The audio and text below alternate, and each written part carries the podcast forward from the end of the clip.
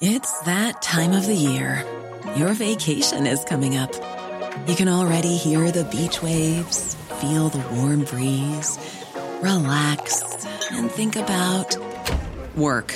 You really, really want it all to work out while you're away. Monday.com gives you and the team that peace of mind. When all work is on one platform and everyone's in sync, things just flow wherever you are. Tap the banner to go to Monday.com.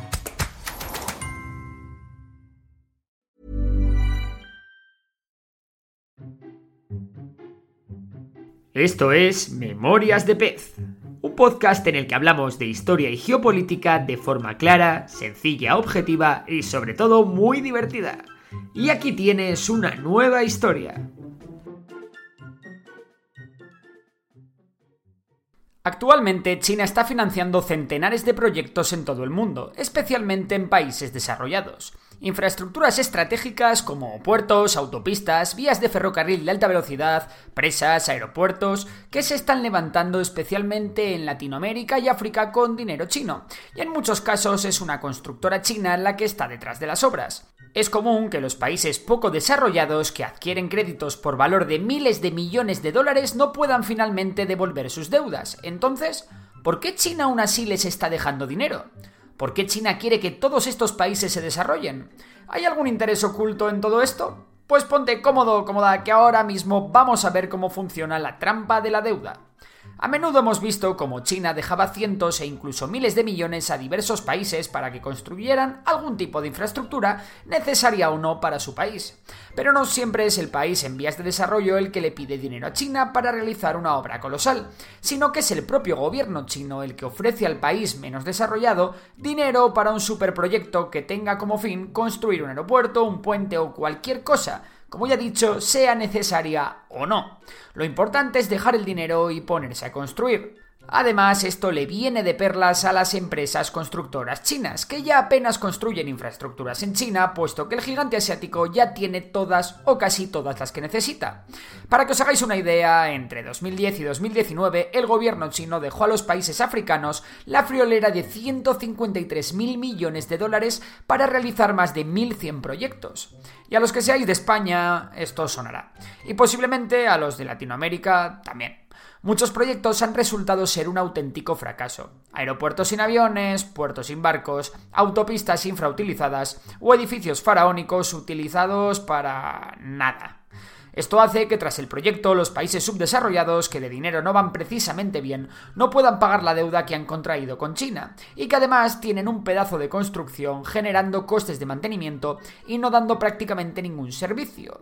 Para China este escenario es perfecto, porque ahí es donde el gigante asiático ya ha metido su caballo de Troya, y por fin puede ejecutar su plan.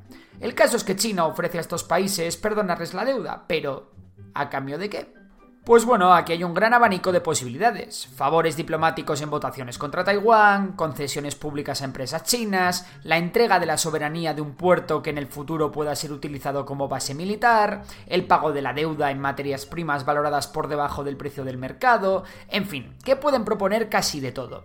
Como comprenderéis, esto le viene de perlas a China de cara a completar su megaproyecto, la nueva ruta de la seda, también conocida como el proyecto One Belt, One Road hay varios países que ya han caído en esta trampa y que deben a China una parte muy importante de su PIB.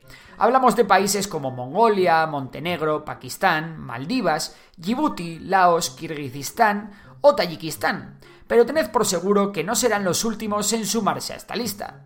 Hasta ahora el mayor ejemplo de esta trampa de la deuda la encontramos en Sri Lanka, un país que se encuentra en un punto súper estratégico por dos motivos.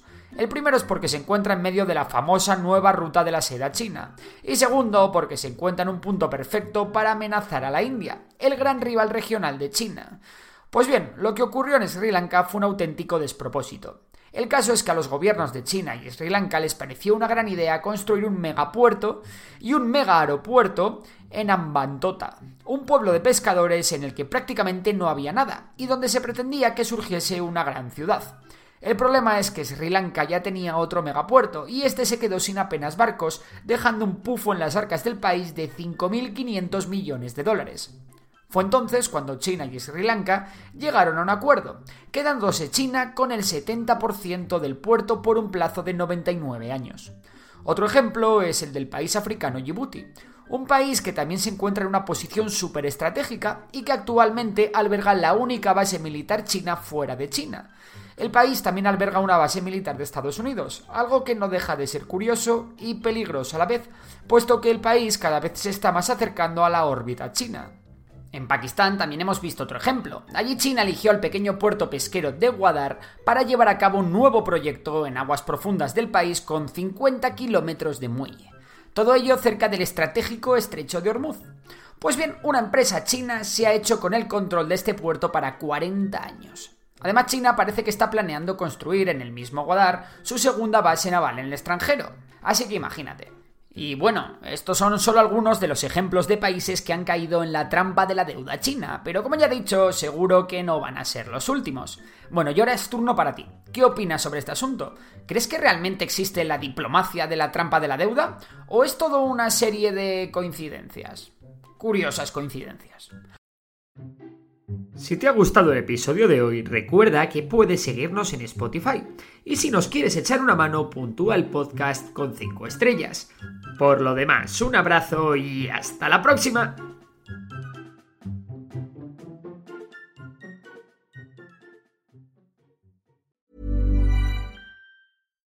Hi, I'm Daniel, founder of Pretty Litter. Cats and cat owners deserve better than any old-fashioned litter. That's why I teamed up with scientists and veterinarians to create Pretty Litter. Its innovative crystal formula has superior odor control and weighs up to 80% less than clay litter. Pretty Litter even monitors health by changing colors to help detect early signs of potential illness. It's the world's smartest kitty litter. Go to prettylitter.com and use code ACAST for 20% off your first order and a free cat toy. Terms and conditions apply. See site for details.